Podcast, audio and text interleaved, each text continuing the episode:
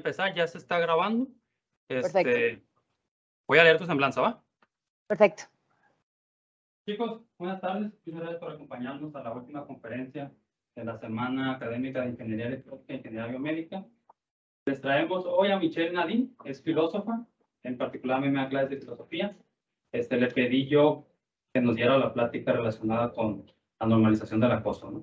Entonces, voy a leer un poquito la semblanza de la licenciada. Dice así.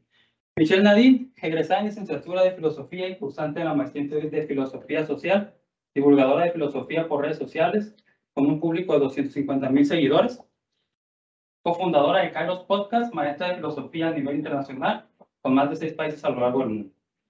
Recientemente fue galardonada con el premio por parte de la Universidad La Salle, Profesionales con Valor. Michelle, ¿me escuchas bien? Te escucho perfecto, gracias, Paul. Bien, pues, ¿quieren apagar los focos de acá atrás, por favor? Para que se pueda ver bien la presentación. Sí. Perfecto.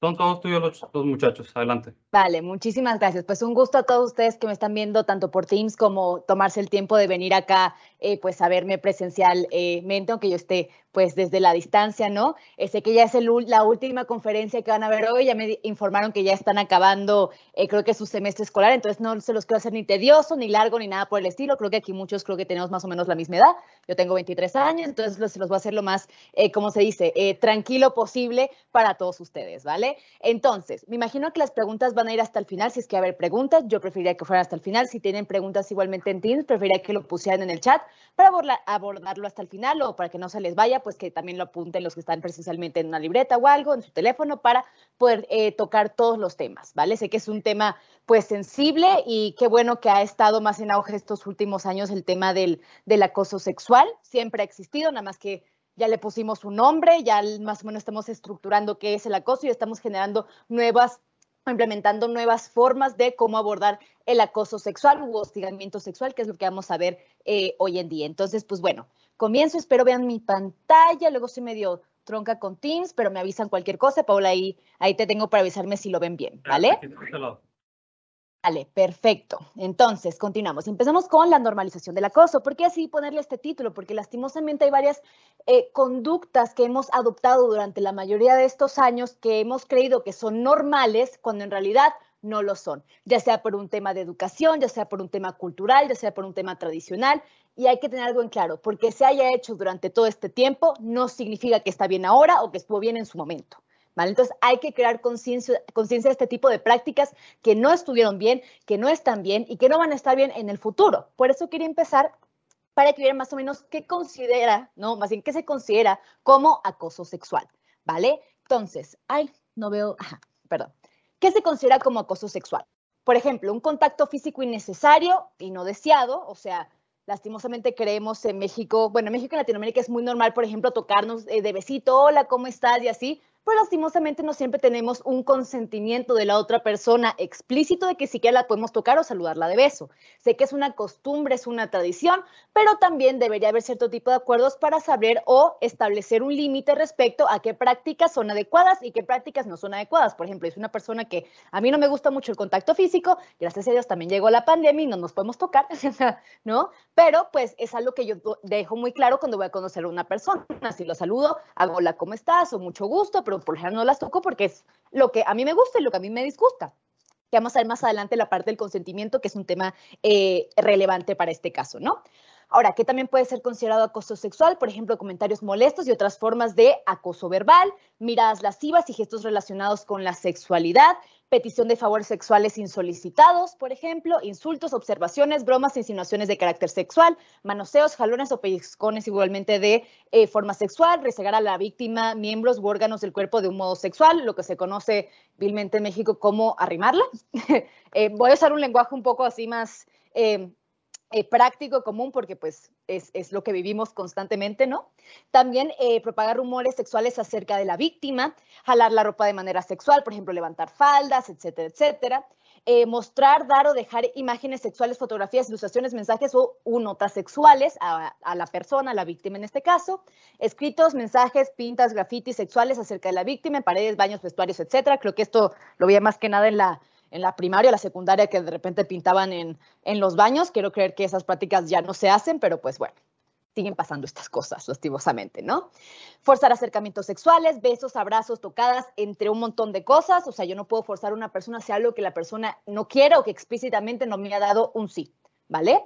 Llamar a la víctima, perdón, en el lenguaje, puto, puta, o sus derivaciones, zorra, eh, no sé, joto, etcétera, etcétera. Cuestiones que no están bien de índole sexual para denigrar a una persona de cualquier manera. No está bien este tipo de, eh, comentarios eh, que hacen algún tipo de insinuación sexual, ¿vale? Espiar mientras se cambia o se encierra a una persona en el sanitario o invadir la privacidad de la persona sin la noción o con la idea de que esta persona sabe que tú lo estás viendo de alguna u otra manera, ¿no? La utilización o exhibición de material pornográfico sin consentimiento, lo que hoy en día conocemos famosamente como los grupos de WhatsApp, eh, que se reparten lo que se conoce también como packs. Eh, eso eh, también se considera un acoso sexual. Obviamente, si estos packs, lo que se conoce nudes, fotografías sexuales, desnudas de la persona, se hayan compartido sin un consentimiento previo del sujeto o sujeta en el caso, ¿vale? Ahora también tomar fotos a una persona sin su consentimiento, ¿vale? Eh, la utilización, eh, digo, perdón, eh, tocar a una persona sin su previo acuerdo, comentarios despectivos o denigrantes a una persona por el hecho de negarse a un contacto más íntimo. Por ejemplo, luego es muy común que, por ejemplo, si tú te negas a hacer algo, ah, pinche zorra, te crees un chingo, ¿no? no, eso también está, está mal, ¿vale? Perdón, sé que estamos en una academia, disculpe si uso este tipo de lenguaje, pero estoy tratando de usarlo de manera coloquial, ¿vale? E insistir después de un claro no. Eso lo vamos a ver más adelante en la parte del consentimiento, pero si ya hubo un no explícito y la persona sigue intenciando, como lo conocemos, puede considerarse acoso sexual o acoso de cualquier manera, como esa persona intensa que te manda 20 mil mensajes de hola en WhatsApp, en Instagram, lo que sea, aun cuando no le has dicho un hola, ¿cómo estás? de regreso, también puede considerarse acoso, no necesariamente un acoso sexual. Ah, y también eh, enviar imágenes insolicitadas. Eh, por imágenes insolicitadas nos referimos a eh, igualmente enviar packs, como se conoce, sin que la otra persona te haya dicho, oye, me mandas una foto o algo por el estilo, también puede considerarse acoso sexual, ¿vale? ¿Por qué quiero comenzar con esto? Porque son prácticas que tal vez las personas o muchas personas no tienen la conciencia de que pueden ser consideradas acoso sexual, que pueden ser consideradas incómodas. Yo lo llamo sentido común, hay otras personas que a veces no, pues no, no es muy conocido, eh, pero siempre es bueno aclararlo desde un principio qué se puede considerar como acoso sexual, ¿vale? Espero que haya quedado claro. Cualquier otra duda la atiendo hasta el final. Creo que eh, eh, reduje, bueno, más que reduje, o sea, puse una gran eh, parte de lo que puede ser el acoso sexual. Si me, falta alguna, siempre al final me pueden complementar. Saben que aquí estamos todos para escucharnos, ¿vale?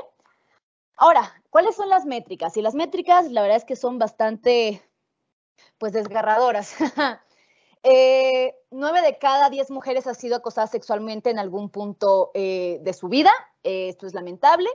También se conoce que no nada más las mujeres son eh, sujetos de acoso sexual, también los hombres son sujetos de acoso sexual, pero por lo general las métricas cambian porque dos de cada 100 hombres aproximadamente a nivel mundial eh, igualmente han sufrido acoso sexual en algún punto de su vida. Se entiende que estas métricas o los hombres que han sido acosados eh, sexualmente, en su mayoría pueden haber sido acosados en la infancia por alguna figura femenina o en su mayoría también muchos hombres han sido acosados sexualmente, en su mayoría por hombres.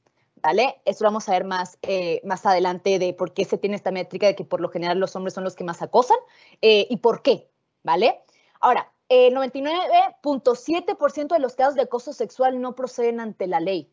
¿Por qué no proceden ante la ley? Porque hay muchas conductas que en primer lugar no se habían considerado como acoso sexual. Por ejemplo, si me quedo viendo en la calle, eso porque sería considerado acoso sexual, ¿no?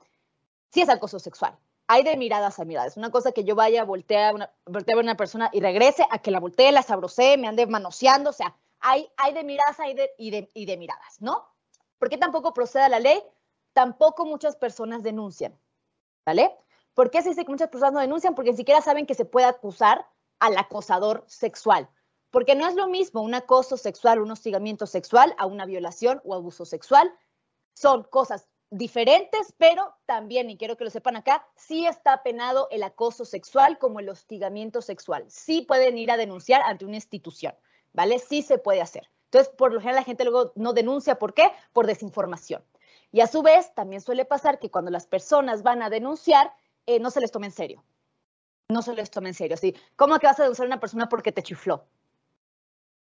Ahí está el problema. Por eso se tiene que desnormalizar el acoso sexual. No, no es normal que yo voy caminando en la calle y me chiflen o me digan de cosas, sea quien sea. Conozca a esa persona o no la conozca. No tienen por qué hablarme ni gritonearme en la calle por el hecho de, de existir y caminar. Es una cuestión de dignidad básica y de respeto de cualquier ser humano. ¿Vale? Ahora, ¿qué pasa? El 98.5% de los casos de acoso sexual son protagonizados por los hombres hacia las mujeres. Ahorita más adelante vamos a explicar por qué este número es tan exponencial. Y ojo, vamos a ver más adelante, todos podemos ser sujetos de acoso sexual y todas las personas también pueden ser potenciales ¿no? Acosadores o acosadoras sexuales, ¿vale? No es una cuestión necesariamente de género, exclusivamente los hombres acosan, ¿no? También las mujeres pueden acosar, como también los hombres pueden ser sujetos de acoso sexual, eh, o también personas trans, etcétera, etcétera, personas que eh, no binarias también pueden considerarse sujetos de acoso o también acosadores en su parte. La cosa es que es una cuestión que pasa entre las personas, por decirlo así, lastimosamente, por una vaga noción de dignidad, libertad y respeto, ¿vale? Entonces, lo vamos a ver más adelante. Ahora, como tal, ¿qué es el acoso sexual? ¿Vale? Es un comportamiento de tono sexual, tal como contactos físicos e insinuaciones, observaciones de tipo sexual, exhibición de pornografía y exigencias sexuales verbales o de hecho. ¿Vale? Ese tipo de conducta puede ser humillante y puede constituir un problema de la salud y de la seguridad, más adelante vamos a ver las repercusiones que pueden tener el acoso sexual a la salud y a la seguridad de la persona o de la víctima en este caso. Esto lo dice la Organización Internacional del Trabajo. Muchas veces se considera otra vez que exhibir pornografía no es acoso sexual, que las observaciones lascivas no son acoso sexual, exigencias sexuales no son eh, acoso sexual. Lastimosamente nadie te puede forzar a hacer algo que no quieras y, y si se insiste otra vez después de un claro no, es acoso sexual. ¿vale? Hay que tenerlo muy claro. Yo creo que lo que quiero más que nada con esta plática es que nos quede claro a todos nosotros qué puede considerarse como acoso sexual. Tanto para que si nos pasa, lo identifiquemos y dos, en el mejor de los casos posibles, no acosar a la otra persona, ¿no? O personas o personas en general, ¿no? Como dice Paul, dice que es mejor que diga luego plebes, ¿no? Pero bueno, punto y aparte el comentario, ¿no? Ahora, hay una distinción entre acoso sexual y hostigamiento sexual, ¿vale? Porque el hostigamiento sexual se ejerce de parte de un superior jerárquico que utiliza su posición o cargo para obtener alguna satisfacción a través de ofrecimientos o amenazas relacionadas con una situación laboral, académica eh, o académica de la persona subalterna. ¿Qué pasa? El acoso sexual, me voy a poner a mí como sujeto de, de, todo esto para tener ejemplos claros. A mí me puede acosar en la calle una persona que va conmigo al súper me puede acosar eh, cualquier tipo de persona sin necesidad de que tengamos algún tipo de relación, ya sea laboral, ya sea académica o de cualquier otra índole, ¿vale? Cualquier persona puede acosarme, ¿no? Ahora, el hostigamiento sexual tiene que ver con qué? Con relaciones de poder ya sean jefes, jefas, profesores, profesoras, directores, e incluso también el hostigamiento sexual se cree que también las de poder se pueden dar lastimosamente entre, sujetos de la familia, eh, padres hacia hijas, hacia hijos, madres hacia hijos, hijas, etcétera, etcétera. El hostigamiento sexual es utilizar tu posición de poder para tener algo a cambio. ¿Y se utiliza para qué? Para, ¿cómo se dice? Amedrentar, darle miedo a la víctima para que ceda ante algún tipo de favorcito sexual que le hayas pedido de alguna u otra índole, ¿vale? Esa, creo que esté claro, esa distinción. Ojo, ambos son penados ante la ley, porque el hostigamiento sexual, la única diferencia del acoso sexual es que le hace una persona de mayor rango, pero sigue siendo acoso sexual, ¿vale? Y aquí es cuando hablamos, por ejemplo, de relaciones horizontales, y eso es para el cuidado de ustedes. Mantener una relación de cualquier tipo que no sea horizontal, es decir, que una persona pueda obtener algo más a cambio que la otra persona, no sé, entre profesor, alumna, alumno, profesor, alumno, alumno, jefe, eh, no sé, secretario, secretaria, eh, subalterno, etcétera, etcétera, no se considera una relación horizontal. También, por ejemplo, lo, lo, vemos mucho con las celebridades, ¿vale? Las celebridades, por su seguridad, se les dice no andes con un fan, ¿vale? Porque no sabes si te está diciendo que sí por el hecho de que eres, no sé, Cristian Nodal o Belinda, ¿no? Más que por el hecho de que seas tú, y como estás en una situación donde tú, tienes más poder, más jerarquía, te puedes aprovechar de la otra persona. También en relaciones horizontales hablamos, por ejemplo, en cuestiones de edad. Una persona de 15 años no puede estar con una persona de 27, aparte de que es un crimen, ¿no? Eh, también, por ejemplo, puede ser una persona de 18 con una persona de 45. Como tal, no se considera una relación horizontal porque les lleva años de vida. Aunque, ojo, se puede dar consentimiento, sí, pero por protección o seguridad de la persona mayor o que en una situación de poder, se cree que es mucho mejor ni siquiera iniciar un contacto con una relación que no sea horizontal de ningún tipo, ¿vale? Más que nada para protegernos y para proteger a las demás personas en el mejor de los casos posibles, ¿vale? Como tal, es un delito eh, andar con una persona 20 años mayor que tú o 20 años menor, eh, dependiendo del rango de edad, obviamente si eres mayor de 18, no, no es un delito, eh, el problema es que no es horizontal y hay más posibilidad de que exista un acoso, hostigamiento o abuso de poder, de alguna manera, ¿vale? No es una regla, es una generalización, pero para darles ejemplos que tal les puedan funcionar, ¿vale? Y aquí es cuando quiero empezar a hablar de las relaciones de poder. ¿Qué son las relaciones de poder? ¿Vale? El acoso sexual, el hostigamiento se relaciona por esto. Ahora, es una generalización, pero quiero que se entienda un poco, ¿no? en el contexto, en la cultura que vivimos más que nada en, Latinoamérica o en este caso en México, ¿no? Lastimosamente, los abusadores hombres, por la cultura, por las enseñanzas, por la educación, ¿no? Han introyectado que el género masculino tiene ciertos privilegios por el solo hecho de haber nacido hombres. Aprendieron que las mujeres y los niños les pertenecen y que no hay nada que les impida usar sus cuerpos para su placer o para su enojo lo que se entiende como la objetivización de la persona. Tú me sirves a mí como medio. No eres un fin en sí mismo, no eres una persona, eres una cosa que está aquí para hacerme un sándwich, ¿no? Para eh, hacerme mis favorcitos sexuales, etcétera, etcétera, etcétera. Ahora también hay que entender que las mujeres están más expuestas a ser víctimas desde del acoso sexual precisamente porque se encuentran en posiciones de menos poder, por lo cual son más vulnerables debido a una sociedad machista y patriarcal, patriarcal ¿vale? ¿Qué es lo que pasa?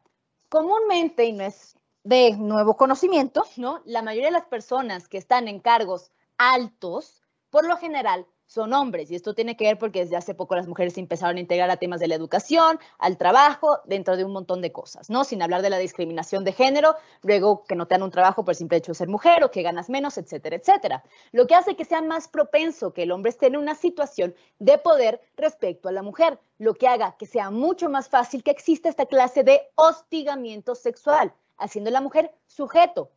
¿Por qué? Porque la mujer se convierte en este caso en una minoría. ¿Vale?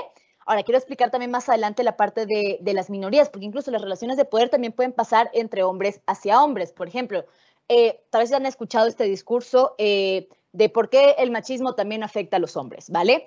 Todo hombre que no sea considerado poderoso, exitoso, masculino, de alguna manera, ¿no? Que tenga dinero, por ejemplo, que tenga poder, no es considerado macho. Es decir, todos los hombres con discapacidad, todos los hombres dentro de comunidades indígenas, todos los hombres, por ejemplo, con sobrepeso, todos los hombres que, por ejemplo, sean de escasos recursos, etcétera, etcétera, etcétera. ¿Por qué también los afecta? Porque dentro del rango de masculinidad, como se dice hábilmente, hay razas, ¿no? Hay niveles, hay jerarquías y los hombres que sean más privilegiados por estas relaciones de poder es lo que se conoce como los hombres eh, blancos, burgueses, etcétera, ¿vale? Con dinero. ¿Por qué? Porque estas relaciones de poder o el poder como tal se entiende a cierto grupo muy pequeño de la sociedad, haciendo que todos los demás nos convirtamos en qué? En minorías, lo que nos hace mucho más fácil sujetos de acoso sexual. ¿Vale? Porque es una cuestión de poder, no es una cuestión de cómo estemos vestidos, de, de dónde seamos, de nuestra edad, de nuestro género, etcétera. Tiene que ver con que la persona, más bien el abusador o la abusadora, quiere ejercer algún tipo de poder sobre nosotros para algún tipo de reafirmación, lo cual es bastante triste, pero lo vamos a ver más adelante en la psicología de los o las acosadoras, ¿vale? Ahora, a su vez, las mujeres por lo general son concebidas como objetos que sirven para satisfacer las necesidades del hombre no existe ningún tipo de empatía con las necesidades, necesidades o deseos de ellas, ni con lo que puede estar viviendo o sintiendo. A esto se le llama fenómeno de cosificación o despersonalización de los sujetos. Tanto así que ni siquiera puedo reconocer que eres un, un ser vivo, una persona que piensa y siente y tiene algún tipo de voluntad. A ese nivel hemos llegado, a ese nivel llegan las relaciones de poder y a ese nivel llega el acoso y el abuso sexual. ¿Vale? Del hecho de que niego por completo la humanidad de la otra persona, ¿vale? Ahora también hay que entender que las relaciones de poder se dan en cualquier ámbito, es un problema de reconocimiento de dignidad, eh, de, la dignidad y humanidad de otras personas, ¿vale? Esto más adelante lo vamos a relacionar con problemas, por ejemplo, de sociopatía o problemas de la personalidad límite, etcétera, etcétera, porque bueno, quiero creer que los que estamos en esta sala, todos aquí nos reconocemos como seres humanos que sienten, que piensan que tienen libertad, merecen eh, eh, respeto y dignidad. Quiero creer que estamos en este mismo entendimiento todos acá, pero tiene que ver justamente con esta idea, ¿vale? Ahora, ¿quiénes son o pueden llegar a ser sujetos del acoso? Todo el mundo. O sea, tanto hombres como mujeres son objeto de acoso sexual. Si bien los estudios ponen de relieve que la mayoría son mujeres, que es lo que hemos estado viendo. Ahora, las investigaciones muestran que el tipo de mujer más vulnerable al acoso sexual es la mujer joven, económicamente dependiente, es decir, en relaciones de matrimonio de pareja, es mucho más fácil que las acosen o que abusen sexualmente de ellas, soltera o divorciada y con un estatus de inmigrante o de minoría. También pues una mujer de escasos recursos, por ejemplo, es más probable que te acosen si tienes que tomar el metro o algún transporte público. ¿Vale? Es mucho más probable que esto suceda. Ahora, con respecto a los hombres, aquellos que sufren mayor acoso son los jóvenes, homosexuales y miembros de minorías étnicas o raciales, que fue lo que les estaba mencionando anteriormente. Por lo general, aquellos hombres que son, como le dije, eh, blancos, ricos, etcétera, es menos probable, no es que no suceda, también puede suceder, pero es menos probable que los acosen. ¿Por qué? Porque en la jerarquía de poder están en el tope, ¿vale? Ahora, pero también puede alegarse que en realidad todos podemos ser sujetos de acoso sexual. Es lamentable, sí, pero pues pasa. Ahorita vamos a ver qué se hace si es que pasa, ¿vale? Ahora, se considera acoso cuando la víctima no lo desea. Y hay un meme muy famoso en Facebook que dice, por ejemplo, pone una foto de Zac Efron y dice, no es acoso. Y luego pone una foto, no sé, de una persona no muy atractiva y dice acoso, ¿vale? Gente, eso tiene que ver directamente con la cuestión del consentimiento una persona me está acosando cuando yo no deseo que esa persona me chifle, me mire lascivamente, me haga comentarios de índole sexual, me haga comentarios de mi cuerpo, etcétera, etcétera, etcétera. Si yo no quiero, ¿es suficiente? Porque el simple hecho de que gente no nos da la gana que nos den esos comentarios porque no nos gustan, no nos parecen, es suficiente para que sea considerado acoso sexual. ¿Por qué? Cuando se habla de una conducta no deseada, no significa que sea involuntaria. Es decir, que él o la acosadora acosadora lo haga de manera no intencionada, así, ay, ups, te toqué las nalgas sin querer. O sea, eso no, o sea, sucede, pero sabemos cuando no es sin querer, ¿no? Ay, ups, te chiflé, ¿no? O esta idea de que, de que dicen y desdicen, ¿no? De, ay, ¿a qué hora sales por el pan? Por ejemplo, ¿no? Cuando es un claro albur. Ah, pues yo no te dije nada, yo nada más dije que, eh, a qué hora sales por el pan. ¿Qué dicen y desdicen? También es una cuestión eh, eh, que pasa, ¿no? Fue sin querer, no intencionada, ¿no? A eso no se refiere cuando decimos que es involuntario, sino que resulta involuntario a la víctima. Si yo voy caminando, yo no espero que me anden chiflando, que me anden diciendo cosas respecto a mi cuerpo, que me anden haciendo gestos sexuales. Yo simplemente voy a caminar porque no sé, porque voy a la escuela, por ejemplo, ¿vale? Ahora, la conducta sexual se considera como no bienvenida cuando la persona que es sometida la considera no deseada, repito. Es decir, que la víctima puede consentir una conducta o participación de índole sexual solo si ésta lo desea, ¿Todos los comportamientos sexuales son acoso sexual? No, porque también todos aquí tenemos la voluntad para poder decidir cuándo tener algún tipo de relación sexual de cualquier índole o eh, manera. Por ejemplo, yo le puedo preguntar a una amiga, oye, ¿te parece que me veo bien en este, en este vestido? Y ya le pregunté su opinión sobre mi cuerpo y cómo me queda, por ejemplo, el vestido. Ya le di el consentimiento para que lo hiciera. Si yo voy a tener relaciones sexuales con mi pareja, ¿no? Se consensúa y, puedo tener, y podemos tener relaciones sexuales. ¿Vale? Pero tiene que ver únicamente con el hecho de que si lo deseo, ¿vale? Las dos partes, en este caso, las tres, cuatro, cinco, no sé cómo las personas se manejen sexualmente, pero de dos en adelante debe haber consentimiento, ¿vale? Debemos desear lo que hacemos, ¿vale? Ahora, algo muy importante, y es que no podemos asumir que una persona quiere un acercamiento sexual sin un previo consentimiento.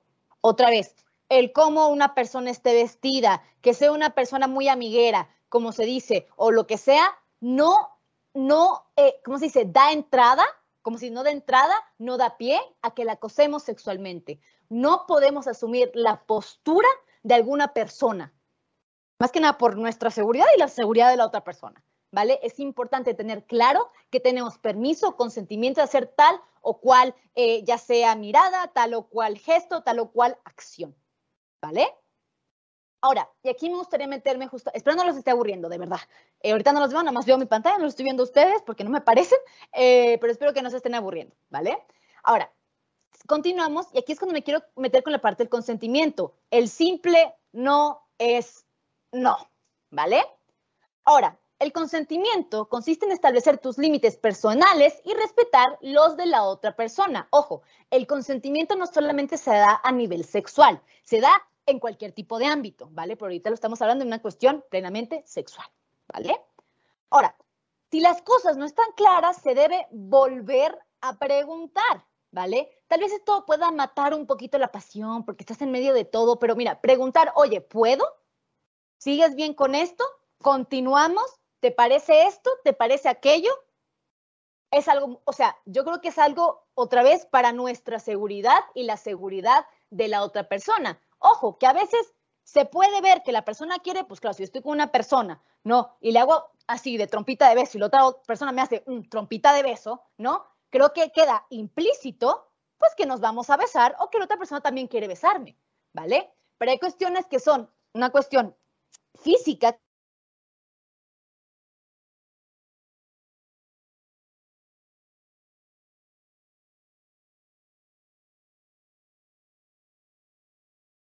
la mano, te puedo tocar la cintura, te puedo besar. Tal vez mata la pasión y la espontaneidad, pero mejor eso a irnos a la cárcel. Siempre lo digo. Ahora, para que sea algo consensuado, ambas personas deben estar de acuerdo con cualquier tipo de acercamiento implícito o explícito de carácter sexual. Sin consentimiento la actividad sexual, incluido el sexo oral, tocar los genitales, piropos, insinuaciones y la penetración tanto vaginal como anal, son consideradas una agresión sexual, acoso sexual o, en el peor de los casos, una violación. Por eso, damas y caballeros, debe quedar muy claro el sí explícito. Ahora, para que se dé el sí, para que el sí sí valga, ¿no? Para que el sí sí sea de los buenos, ¿no? Debe poseer cuatro elementos, ¿ok? Y por ejemplo, quiero comenzar con algo que se dice muy comúnmente, que ojo, que también es una cuestión cultural, ¿vale? Cuando las mujeres dicen no, quieren decir sí. ¿Vale? Y esto es algo que pasa muy constantemente de que, ojo, y me corrigen si estoy mal, yo también no he muchos acercamientos que he tenido, es prácticamente de personas de generación X o boomers, pero también hay gente de millennials o centenias que lo enseñan, los enseñan o las enseñan con este tipo de, eh, de frases, ¿no? Por ejemplo, que los hombres les deben hacer su luchita, ¿no? O el típico hazte la difícil, que también a nivel social nos impiden entender la parte del consentimiento o pintar una línea clara de lo que es el acoso sexual, ¿vale? Cuando las mujeres dicen no, quieren decir sí. Cuando ustedes quieran decir no, es porque es no. Y cuando quieran decir sí, es porque sí, ¿vale? Ahora, ¿y también qué pasa? A los hombres también se les enseña a conquistar, a hacerle la luchita. Mira, si una persona ya dice que no, entiende el no. Si fue un sí, entiende el sí. Así de fácil. No igual a no, sí igual a sí se acabó y nos eliminamos y nos sacamos de problemas. No es que te tienes que hacer la difícil, no es que te tienes que hacer, o, ah, es que eres muy fácil, no, Si quieres, quieres, y si no quieres, no quieres, así de fácil. O también puedes pintar tu línea muy clara. ¿Sabes qué? Si te acepto un trago, pero eso no significa que vamos a ir al, a coger luego, luego. No. Por eso me quiero, me quiero remitir a estas cuatro condiciones bajo las cuales se da el consentimiento. En primer lugar, se debe dar libremente, ¿no? Es decir, consentir es una opción que tomas sin presión, sin manipulación o la influencia de alcohol y drogas. Si una persona está en estado de ebriedad, ¿vale? O en un estado de drogas, etcétera, no puede consentir libremente. Entonces, tal vez ese sí no sea un sí dado desde la libertad. Entonces, así de fácil. Veo una persona borracha, me dice que si la puedo besar, igual a no la puedo besar. Punto, se acabó, ¿vale? Porque darse libremente es una opción, no algo lo que me veo impulsada, obligada, ya sea por el alcohol o ya sea por insinuaciones o incitaciones de las demás personas, ¿vale? A lo que voy con la segunda parte, que es que se debe dar de manera entusiasta, es decir, debes hacer las cosas que deseas hacer, no lo que se espera que hagas. ¿Qué es lo que nos enseñan comúnmente, no? Que decir que no negarse a algo o a alguien es de mala educación. Y muchas veces hay personas que consienten un sí cuando en realidad no lo quieren. ¿Por qué? Porque no quieren verse maleducadas. Por ejemplo, ¿vale? Pero el único sí que vale es cuando sí de verdad quieres hacerlo, ¿no? Otra vez, no como esta persona que te insiste, que te insiste, que te insiste y al final simplemente como estos vendedores ambulantes, ¿no? Que te insiste, no sé, que si compra la pulserita, que si compra tal, y ya nada más se la compras para que deje de molestar. No. A nivel sexual no es como una persona te insista, te insista, te insista en relaciones sexuales y nada más para que deje de molestar, tú le dices que sí. No.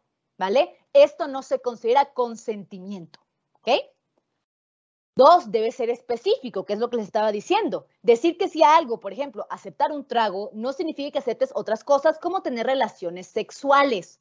¿vale? Que una persona me invite un trago, me invite una comida, etcétera, no significa que después va a venir a sacarme factura y decirme, ajá, me vale 500 pesos en sushi roll, ¿no? O 500 pesos en un antro, o sea, hazme el favor, no tiene que ver con esto, ¿vale?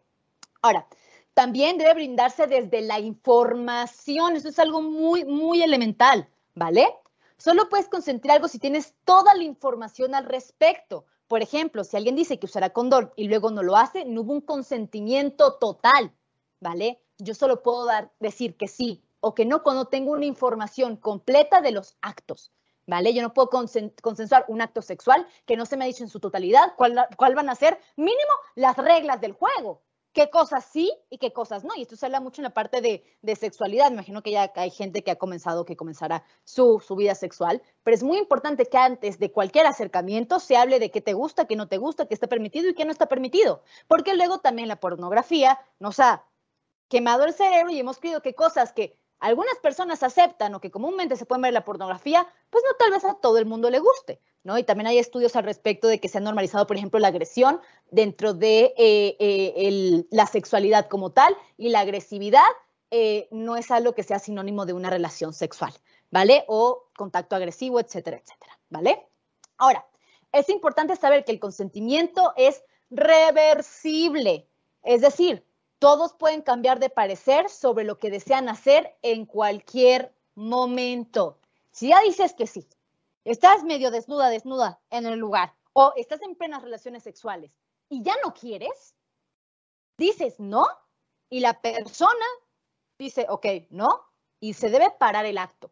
Porque si tú dices no y esa persona sigue o ya no quiero, ya no me gustó, ya estoy cansada, es más que suficiente un simple no para que otra persona deje de hacerlo. ¿Ok? Si no lo hace, en caso de que estén teniendo relaciones sexuales, es abuso o violación.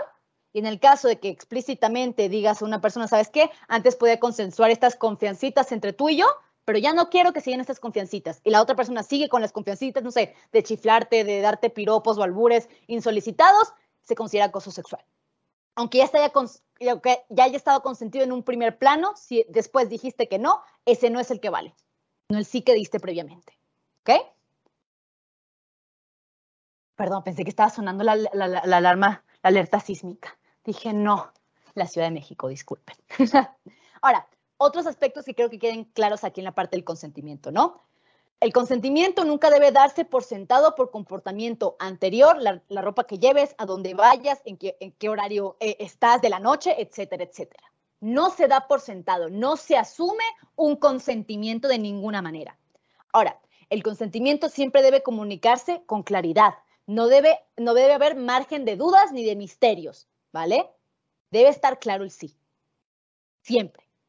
Otra cosa importante, el silencio no es consentimiento.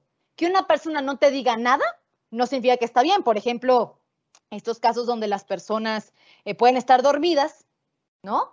Que estén dormidas y estén en silencio no significa que no puedas abusar de ellas. Eh, si no fue un explícito sí esa persona se quedó dormida lo que sea, sí es considerado eh, acoso o abuso sexual, ¿vale? Ahora, y no es importante únicamente la primera vez que estés con alguien para dar consentimiento las parejas ya tuvieron relaciones sexuales o incluso las que están juntas hace mucho tiempo, también deben de dar un consentimiento antes de iniciar una relación sexual. Siempre. Y eso es algo que antes no se hablaba mucho, pero que antes no existían como tal las violaciones entre esposos, por ejemplo. Porque si ya accediste ante los ojos de Dios que pues ibas a estar con esta persona toda tu vida, pues claro que vas a consentirte en relaciones sexuales todo el tiempo. Lastimosamente, si no me recuerdo, hasta el 2003 hicieron, más que legal, reconocieron que podía haber una violación dentro de los matrimonios, dentro de las parejas. Que yo ya puedo tener relaciones con una pareja 200 veces, no significa las 201 también quiero. No importa si tienes hijos, si estén 20 años juntos, lo que ustedes quieran, no es un sí claro. ¿Vale? El tiempo, la relación que tengan con esa persona no justifica ningún tipo de acercamiento sin consentimiento. ¿Vale? Pero no se me estén aburriendo, en serio, espero les esté gustando hasta ahora, ¿no? Ahora, sí hay muchas consecuencias a la salud al ser víctima de acoso sexual. Y ni se diga las consecuencias a nivel salud que hay cuando eres una víctima de abuso o violación sexual. Pero bueno, vamos a hablar ahorita de acoso sexual, ¿vale? Ahora, el acoso sexual tiene un impacto directo en la salud con repercusiones tanto psíquicas como físicas.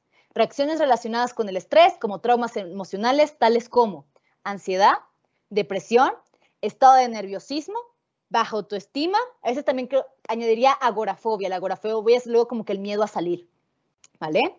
Bajo autoestima, trastornos del sueño, dolores de cabeza, problemas gastrointestinales, hipertensión, entre otros, ¿vale? Entonces, sí causa repercusiones, aunque, ay, pues yo nada más le chiflé, ay, pues yo nada más le dije, no sé, qué ricas tetas o cosas así. Eso sí puede causar repercusiones físicas y psíquicas en el sujeto o en la víctima como tal, ¿vale? Entonces, hay que pensar dos veces antes de echarnos unos comentarios insolicitados, ¿vale? Ahora, ¿qué causa el acoso sexual? Los acosadores. Punto. Los acosadores son los que causan el acoso sexual. ¿Qué también causa el acoso sexual? El machismo, que fue lo que les expliqué anteriormente, de que muchas veces algunos hombres se creen con el derecho, eh, de que porque son hombres, pues somos cosas, y no es así, ¿no? También la normalización de conductas que no estaban bien en un primer lugar, la mala educación, ideas de roles de género, ¿vale? Por ejemplo, la mujer está para servirme. Ahora, la vestimenta de una persona, sus atributos físicos, zona y horario en el que, ésta se encuentre, estados de ebriedad, género, orientación sexual, edad, etcétera, no incitan al acoso, no incitan a la violación y no incitan al hostigamiento. Punto. Y si esto hasta hoy en día no ha quedado claro, pues vayan a ver muchas pláticas más. O sea, la cosa es que es muy importante que eso se tenga claro, ¿vale? La culpa jamás es de la víctima, sino del sujeto que realiza una agresión, ¿vale? Ahora, ¿qué causa él o la acosadora sexual en la víctima? La verdad es que causa asco, causa repulsión, pena ajena, desagrado y vergüenza. No sé si alguno de ustedes aquí, y espero que no, se han sido víctimas de acoso sexual. La persona que te lanza un piropo en la calle, ese es el gesto. Es de asco, es de repulsión, es de incomodidad no causa nada positivo en la víctima. A veces no se sabe si es que lo hacen para llamar la atención, no sé, a veces si se piensa que es porque la persona va a consentir como, ay, me encanta que me chiflen, de seguro ahorita le voy a dar mi número. No sé luego que está en la mente de estas personas, ¿no? Lo vamos a ver ahorita más adelante con la parte eh, psicológica, ¿no? El problema aquí es que lo único que causa esta persona es que, o sea, en la víctima es que te veas mal la persona que causa el acoso, que se vea mal que dé pena, que dé asco, que dé repulsión, ¿vale? No que genere ningún tipo de deseo, si es de lo que eso espera, ¿vale? Y mucho menos poder, porque una persona que está en la calle gritándote cosas no genera una sensación de poder, genera una sensación de cringe. No sé si aquí los que están jóvenes de mi edad ubican lo que nos referimos cuando decimos cringe. Eso es lo que provoca, ¿vale? Ahora, sí hay una psicología de los o las acosadoras. Eh, y aquí podemos, por ejemplo, quiero que ustedes más o menos son de mi generación y vieron Puca, ¿no? Y vieron también esto, que eh, pues eran claros ejemplos de acoso sexual. Y, por ejemplo, yo cuando vi a Puca se me hacía gracioso. Hoy en día lo veo y digo, Puca es, estaba acosando a, a Garú, por ejemplo, ¿vale? Ahora, ¿qué pasa? ¿Cuál es la psicología de los acosadores, no? Ahora, muchos de los acosadores han presentado un patrón particular de la conducta o historia familiar. Por ejemplo, presentan distorsiones cognitivas, estas personas, dificultades en el desarrollo de la empatía y de la habilidad de entender y atribuir estados mentales a otras personas. O sea, de que de verdad no pueden reconocer que la otra persona piensa, que la otra persona siente. Eso también estudios más adelante también lo relacionan, por ejemplo, con la parte de la pornografía, por ahorita no estamos hablando de la pornografía, pero también puede ser un indicador, ¿vale? También el abuso sexual desde pequeños puede hacer que también se vuelvan eh, abusadores sexuales o acosadores sexuales. Incapacidad también de controlar sus, impulsos, sus impulsos, así como los animales, pues bueno, igualito, ¿no? Sentimientos de, de inferioridad, por lo cual necesitan una afirmación constante de su poder, condiciones familiares similares, por ejemplo, normalización del acoso, que vieron a su padre eh, eh, a su madre acosar, etcétera, etcétera, ¿vale? Esto, por lo general, podría ser alguna de las características psicológicas o de la conducta de una persona que es acosadora, en este caso. ¿Vale? Ahora, hay muchos trastornos comunes en los acosadores. No se dice que todos los acosadores lo presentan, pero la mayoría sí. Los abusadores, acosadores sexuales son heterogéneos en las características de personalidad y psicopatología, es decir, es muy diverso lo que pueden presentar, pero normalmente no. Pueden o no tener un trastorno de la personalidad cuando lo hay, es principalmente de tipo limítrofe con dificultad en la intimidad. Tipo limítrofe es, por ejemplo, eh, personalidad límite o eh, creo que era lo que tenía Amber, ahorita se me olvidó eh, el nombre. Eh, histeria, no, no era histeria, la histeria ni siquiera existe. Eh, se me olvidó. Ah, personalidad histriónica, disculpen, personalidad histriónica, ¿vale? Estas son las personalidades limítrofes o límites. Ahora, también, ¿no? En el caso de los violadores es más frecuente un trastorno de personalidad antisocial, lo que también se puede conocer posteriormente como una sociopatía, ¿vale? Ahora, esto pueden ser algunas de las condiciones patológicas psicológicas de la persona. No todos lo presentan, no a veces son problemas de conducta, son problemas aprendidos, no necesariamente con un trastorno, ¿ok? Ahora, conductas o pensamientos comunes, y aquí está como el meollo del asunto. Una de las conductas más típicas de los, de los abusadores, ¿no? Es la de no responsabilizarse del hecho que cometieron. Algunos depositan la culpa en la víctima, aduciendo que fue esta quien lo sedujo, asignándole un poder casi demoníaco o que lo provoca y enloquece. Prácticamente cuando los abusadores, acosadores se hacen las víctimas, básicamente, ¿no? Ahora, otros abusadores, abusadoras culpan a sus parejas, ya que al negarse a tener relaciones sexuales o no presentarles atención o cariño, los empujarían a cometer el abuso. Así como tú no cediste, pues casi casi que me estabas obligando a abusar de ti, ¿no? Ahora, hay abusadores o acosadores que dicen que no pueden culpársele porque fue una vez y no saben lo que les ocurrió, como si estuvieran en un estado de éxtasis que no pudieran controlar otra vez sus impulsos o sus ideas respecto a las demás personas, ¿no? Ahora, los abusadores necesitan convencerse a sí mismos de que existen justificaciones de su conducta, con el fin de convencerse de que son ellos las víctimas, para no tener que enfrentar las consecuencias de sus actos.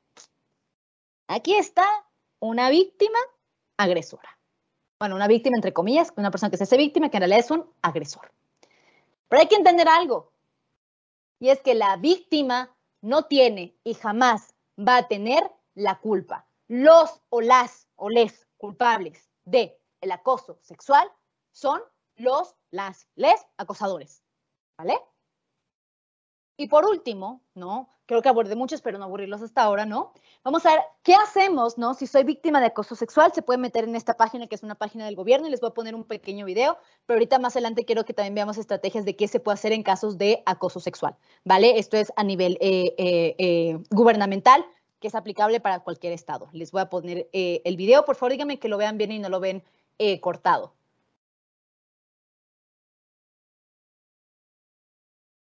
¿Tiene sonido, Michelle? ¿Sí se ve? ¿Sí se escucha? Se ve, pero no se escucha. Qué raro. A ver, deja veo si comparto mejor. Entonces, ay, ¿cómo dejo de compartir pantalla? ¿Cómo dejo? Ya. Deja ver si lo hago entonces por eh, YouTube. Okay. Porque sí, quiero que lo vean, sí quiero que lo vean porque es, es, es importante. Déjalo busco en YouTube. Eh, un momentito, ya están así, ya los vi. Ya los vi. A ver. ¿Compartir Hostigamiento sexual. Cero, cero tolerancia. A ver, lo estoy buscando. Espero que así se vea. Es nunca usado Teams. ¿Es Teams? Es Teams. Dicen que arriba donde das compartir, cuando, cuando le das clic al icono, viene ah. una opción que dice incluir sonido del equipo. creo que sí. Mm, ah, ya vi, ya vi, ya vi. Ya vi. que era eso. Sí, perdóneme. Se de su edad, pero no le sé. Aquí está.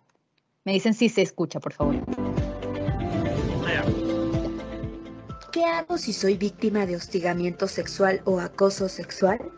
Reconoce, protégete y denuncia. Reconoce. Si en alguna de tus actividades vives asedios sexuales, situaciones que te incomodan, enojan o lastiman, identifica. ¿Es hostigamiento o acoso sexual? Protégete. No te culpes. Nada justifica el hostigamiento o el acoso, ni tu forma de ser o de vestir. Coméntalo con tus amigas y amigos y familia. Reúne evidencia de los hechos. Ubica centros de ayuda.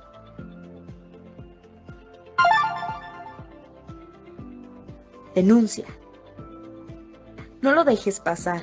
Acude a la autoridad competente y denuncia. Puedes acudir a personal de seguridad en el transporte público, policía preventiva en las calles, Ministerio Público, áreas de recursos humanos. Y si eres una persona servidora pública, acude ante la persona consejera, el Comité de Ética y de Prevención de Conflictos, el órgano interno de control o la autoridad investigadora de la institución en la que trabajas. Vivir sin violencia es tu derecho. Para más información ingresa a cerotolerancia.imujeres.gov.mx.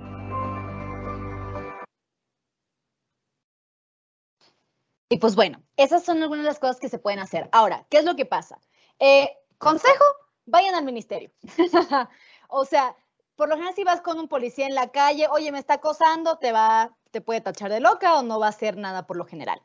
También que se, que se quiere o que es lo que se planea hacer.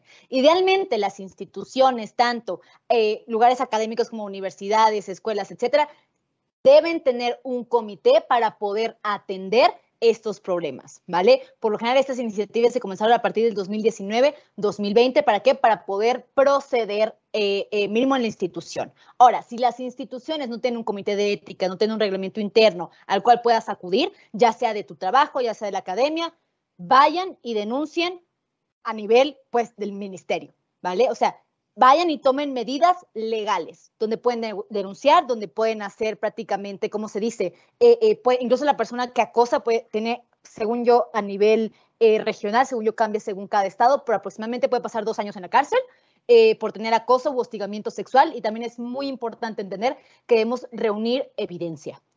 Evidencia puede ser tales como testigos, mensajes de texto, videos, fotos, lo que ustedes puedan encontrar para tener evidencia, lo pueden hacer.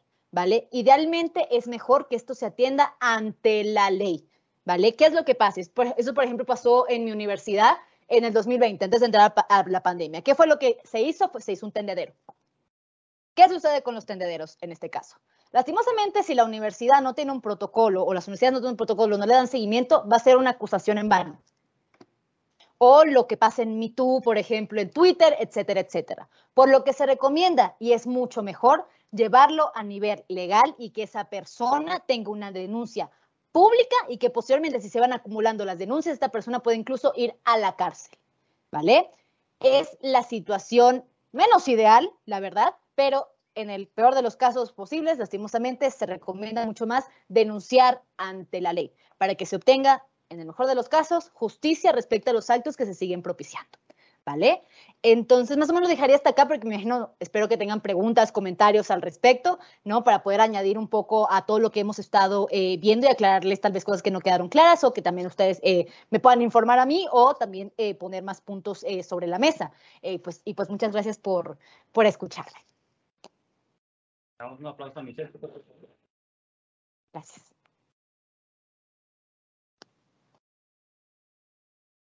Y vamos a ver, Michelle. Sí, pues hay preguntas, Pues me dicen. Vamos a ver si se escucha hasta allá. Ahí va la primera, Michelle. A ver, ¿quién? ¿Pueden prender los focos de acá? Sí, sí. Listo. Si no hay inconveniente, otras más. es que no hay inconveniente. Pero bueno, la primera es más de, de, de concepto en el sentido de la personalidad límite, es, eh, que es un concepto que yo realmente no La primera es solamente conceptual, la definición o de qué manera podría describirse.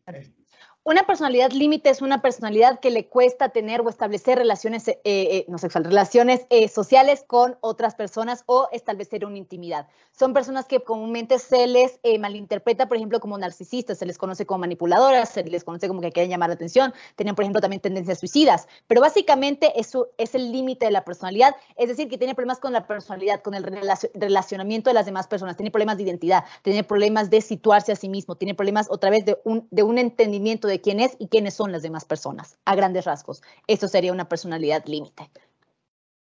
O personalidad, sí, personalidad límite. Eh, bueno, también tengo otras, otras pequeñas cuestiones, ¿no? Dime. Eh, la, primera es que cerca del inicio de, de la plática nos hiciste un comentario bien fundamental o bien importante, este, que nosotros partimos de de la base de que somos seres que nos merecemos respeto, dignidad y, pues, y empatía, ¿no? O sea, todo. Sí. Entendemos nuestro lugar, vaya. ¿Qué pasa con las personas que no están en esta situación? Que, con las que no podemos hablar de estos temas porque no partimos de la misma base, porque tal vez ya se cosificaron a sí mismas o a sí mismos. Entonces, con estas personas, eh, ¿cómo se podría abordar ¿no? la, la situación? Porque tal ya está muy encarnado lo que viene siendo el, supuesto papel y, y el que ya les ha tocado. ¿no? Claro, más allá del entendimiento que una persona pueda tener de sí misma, la valoración que una persona puede tener de sí misma, eh, lo que llamamos es una cuestión de mínimos. Un mínimo moral puede ser entendido con que toda persona, independientemente de que si ésta se cosifica o, el entendimiento o se deshumaniza a sí misma, mínimo nosotros como personas responsables debemos tratar, a todos con respeto, dignidad y libertad. Esto es un básico, independientemente si la persona se considera o no se considera, no sé, que vale o que merece respeto, independientemente de esto, se le debe abordar siempre con respeto. Idealmente, esto también son temas que pues, se deben de trabajar en terapia, en el caso de que te cosifiques o una cuestión así, pero si, independientemente si la persona va a terapia o no, hay que tratar a todos con un mínimo moral, que es este llamado derechos humanos. no sé si te contesté. ¿Sí? Sí, eh, en parte, este, pero sí, entonces entiendo que personas que tienen esta percepción de sí mismas, pues lo más recomendable es pues, atenderse en sentido terapéutico y en cuanto a, la, pues volverse a encontrar, de términos un poco más, un poco más metafóricos, ¿no? volverse a encontrar para darse cuenta de estos problemas. Y la última, la última este, duda que me, que me surgió fue en cuanto a, al meme del que se comentó, ¿no? quería escuchar tu opinión o tu perspectiva. ¿Por qué crees que, que obtuvo, logró este impacto? ¿no? ¿Por qué de repente este meme en concreto tocó tantas fibras sensibles y se difundió de la manera en que lo, pues en que lo hizo, ¿no? Y, y tal punto en que lo platicamos ahora mismo en esta conferencia. ¿Te refieres al meme de, de Zac Efron en No es acoso, en una persona no atractiva acoso? ¿A eso te refieres? Yo creo que se vuelve, bueno, en mi caso, mi percepción eh, personal de, por qué se volvió eh, tan famoso, creo que había un mal entendimiento de lo que era el consentimiento. Es mucho más común que veamos que una persona, eso es una generalización, no quiero generalizar, no todos los casos, atractiva pueda recibir más cis que nos, ¿vale? Pero la cuestión no está en la persona, en la persona que es sujeto de, por ejemplo, me, me da un piropo en la calle y me dice, oye, ¿te puedo invitar algo? Está en que la persona puede dar el sí. Es decir, dimos un mal enfoque del meme el meme no fue si Zac Efron, una persona no atractiva, me tira la onda. La cosa está si yo le dije que sí, ya sea Zac Efron o ya sea la persona no atractiva. ¿Por qué le dimos tanto peso? Creo que es un mal entendimiento. Creo que es más común que veamos que personas atractivas obtengan un sí, no nada más a nivel sexual, a nivel laboral, a nivel de oportunidades. Es mucho más común que una persona atractiva obtenga más sí que no. Que eso, ojo, también es un problema a nivel social. También no solamente da a conocer un problema de consentimiento, sino también un problema de lo que se puede conocer, por ejemplo, ya sea la pigmentocracia, ya sea la meritocracia, ya sea una cuestión de, clase, etcétera, etcétera. Creo que por eso también impactó tanto, porque no solamente tocó el tema del acoso sexual, sino montones de cosas respecto a la apariencia física. Creo yo, es mi, es mi, es mi opinión. ¿Sí? Gracias. Gracias. En su opinión, ¿hay lugar en nuestra sociedad para los acosadores, ya después de que se los quemaron o eh, el proceso legal? ¿Hay lugar para ellos? ¿Tu opinión? Claro, tipo, no sé si te refieres a la cultura de la cancelación. Sí. Ok, ¿qué es lo que opino, qué es lo que opino yo? Bueno, aquí tenemos que ver una cuestión de, de, una cuestión eh, eh, humana en, en general. ¿Tienen espacio en la sociedad? Pues sí, porque pues están en la sociedad. O sea, no es como que hagamos una isla exclusivamente de acosadores y, violadores. Idealmente esas personas van a las cárceles.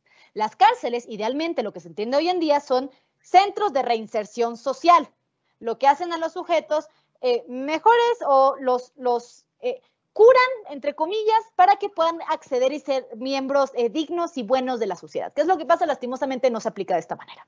Ahora, los acosadores se les debe cancelar, etcétera. A los acosadores se les debe dar que justicia. Es decir, si eres un acosador, cometes un delito, ve a la cárcel. Y si vas a la cárcel, idealmente puedes tener conciencia, puedes tener un análisis, puedes tener algún tipo de noción de qué, qué actos son buenos, qué actos son malos, obviamente haber algún seguimiento psicológico ¿vale? Porque también, ojo, no digo que son víctimas, ¿no? Pero también debe tener tipo de seguimiento para poder reinsertarse en una sociedad que constantemente nos está bombardeando con cuestiones de género, con cuestiones de acoso, con cuestiones de machismo, por ejemplo. Pueden haber paso para ellos en la sociedad, por ejemplo, que un acosador se cure, por decirlo así, sí, sí puede haber personas que aprendieron, que dijeron, sabes que en algún momento se acosé, hice algún comentario de mal gusto, compartí packs, etcétera, etcétera, que dices, que reconozco que está mal, ¿no? Y lo deja de hacer. O sea, yo sí creo que puede haber personas que reconozcan su error y lo paren de hacer, ¿vale? Entonces, creo que puede haber lugar para acosadores, no sé, mejor dicho, exacosadores, que creo, quiero y quiero creer que sí, ¿vale? Pero debe tener un procedimiento legal, ¿no? Un procedimiento psicológico, un seguimiento, no solamente va a la cárcel y ya, porque ya tenemos entendido que luego la gente va a la cárcel y sale peor de que cuando entró. Entonces hay un problema del sistema en general muy grande ahí. No sé si te contesté. ¿Sí? ¿Se quiere acercar para acá? sí, por favor. ¿Pido una chica, Michelle? Sí, sí, sí, sí, la Justo, es que al otro chico me costó un poco escucharlo, entonces si se acercan, gracias. Sí, sí, sí. Ah, es que continuando con la, el comentario que hizo el compañero, eh, viéndolo desde el punto de la víctima, ¿cómo se podría manejar el miedo que tiene la víctima a denunciar por algún tipo de venganza? O sea, porque el, ¿cómo se podría decir? La parte más idealista sería que se lleva el proceso legal y aprende que estuvo mal lo que hizo y todo, pero otra podría ser así como que la venganza de que, ah, qué ridícula, ¿por qué andas denunciando ese tipo de cosas? O sea, ahora sí vas a ver lo que, pues, lo que es malo, ¿no? Claro, ¿qué es la de la revictimización de la víctima? ¿Cuál es el problema? ¿Por qué se habla siempre de creerle primero a la víctima? Porque en primer lugar, en ponerte el lugar de víctima para la sociedad ya es algo sumamente negativo, ¿vale? ¿Por qué? Porque la sociedad, cuando tú dices fui víctima de algo, te ve como vulnerable, te ve como sujeto e incluso lo peor es que te echa la culpa a ti. ¿Qué es lo que pasa? ¿No? Es muy fácil decir, bueno, ve y denuncia. ¿Qué pasa si voy y denuncio y no me hacen caso? ¿Qué pasa si quiero buscar justicia y, me, y me ridiculizan? ¿Vale? ¿Qué hago? Los quemo por internet, voy a otra institución, no sé, armo un grupo feminista, no sé, en, en, en, en, mi círculo cercano y veo qué hacer. Ahí hay un problema muy grande, ¿vale? ¿Por qué? Porque a nivel tanto legal como penal hay un sesgo. Es como decir, ¿cómo compruebas una violación que pasó hace 10 años? Si no tienes fotos, si no tienes videos y pues no tienes evidencia. Porque apenas si en caso de violación tienes que ir directo al doctor para que te hagan tu examen, o sea, te tienen que sacar evidencia. ¿Cómo lo puedes hacer? Ahí hay, un, una laguna a nivel legal. ¿Qué hacemos? Idealmente se dice que se está puliendo. Debes acudir a instituciones. Si no puedes proceder por la ley, mínimo se busca que en instituciones privadas o públicas pueda haber algún tipo de seguimiento. Si estoy en un trabajo y mi jefe me acosa, ¿no? Voy con el jefe del jefe e idealmente haber un protocolo donde a esta persona idealmente se le despida, ¿no? Se le denuncia de alguna manera o prosiga, si es que no puede proceder de una manera legal.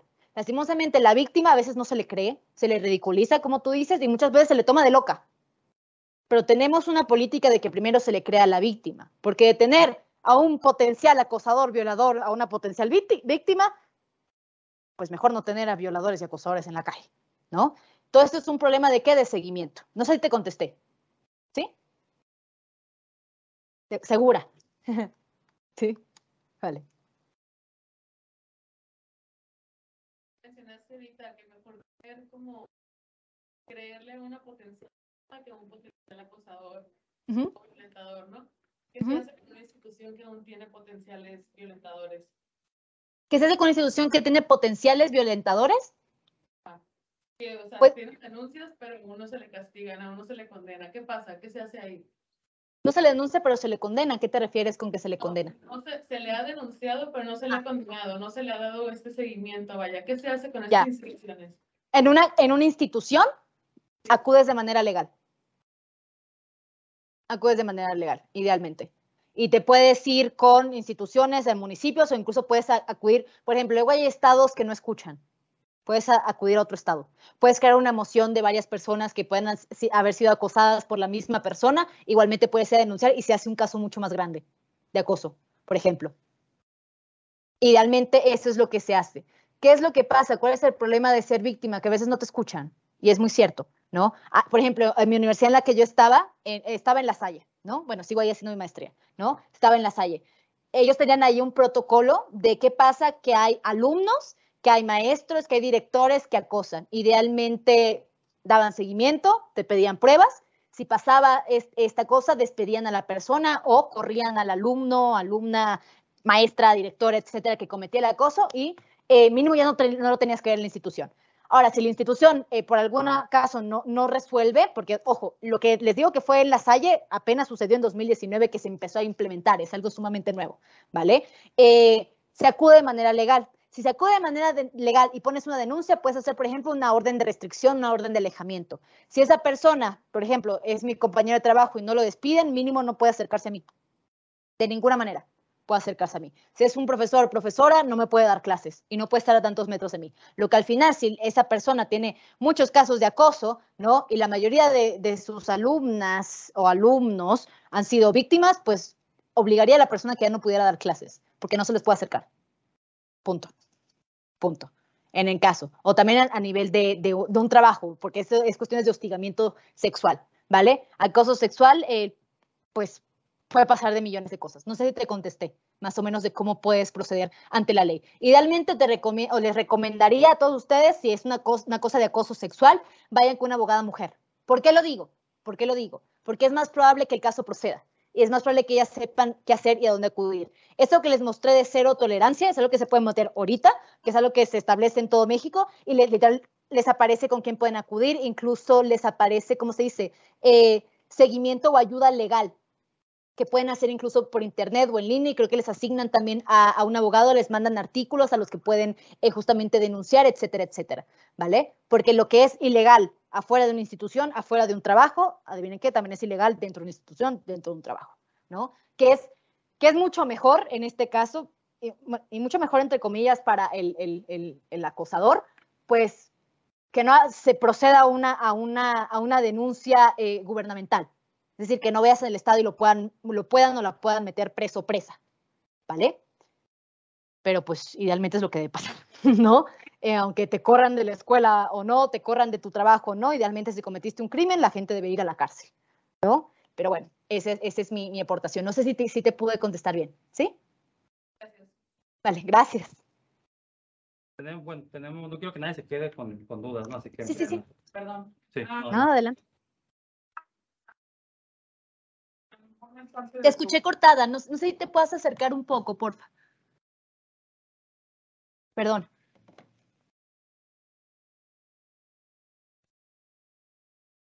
No sé si esté dentro de tu campo de expertise o si sepas al respecto, pero ¿sabes cuánto tiempo es el...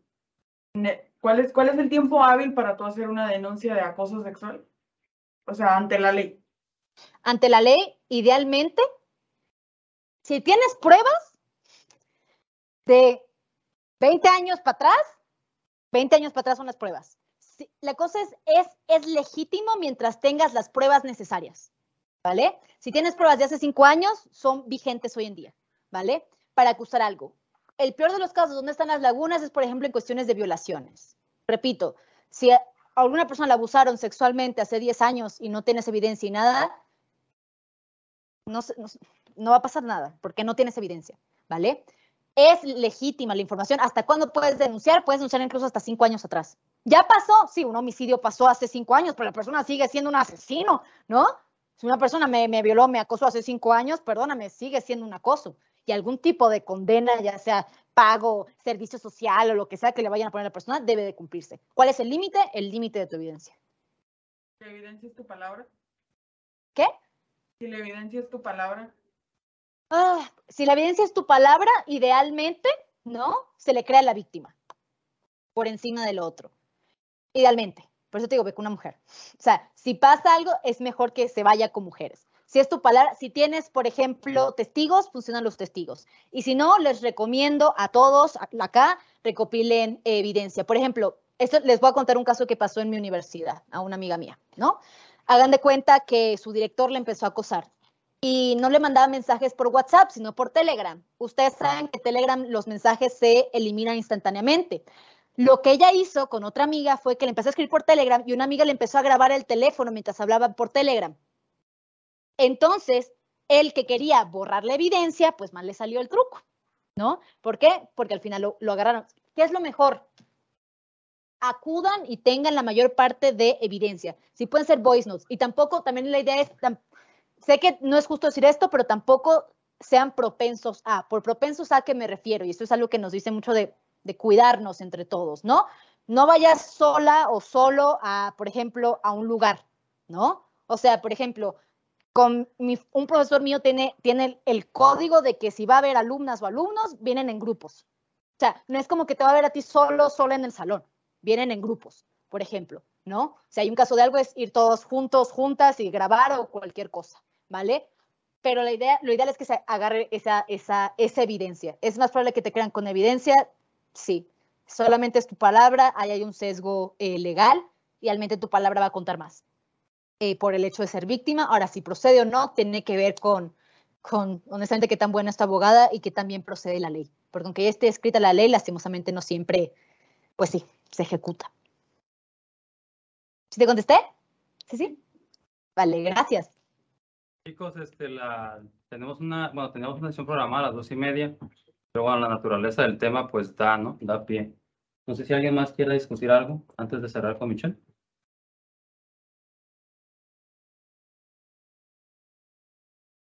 Si no, pues por favor vamos a darle un aplauso a Michelle.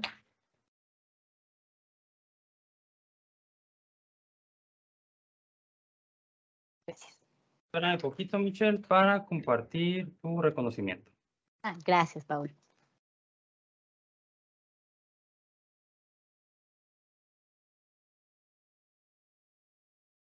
Ahí estás viendo la pantalla, ¿verdad?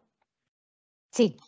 Ok, pues ahí va. Dice Tecnológico Nacional de México, el Instituto Tecnológico de Tijuana otorga el presente reconocimiento a la licenciada Michelle Nadine Lares Magui por su invaluable participación en la Semana Académica de Ingeniería Electrónica e Ingeniería Biomédica con la conferencia titulada La normalización del acoso.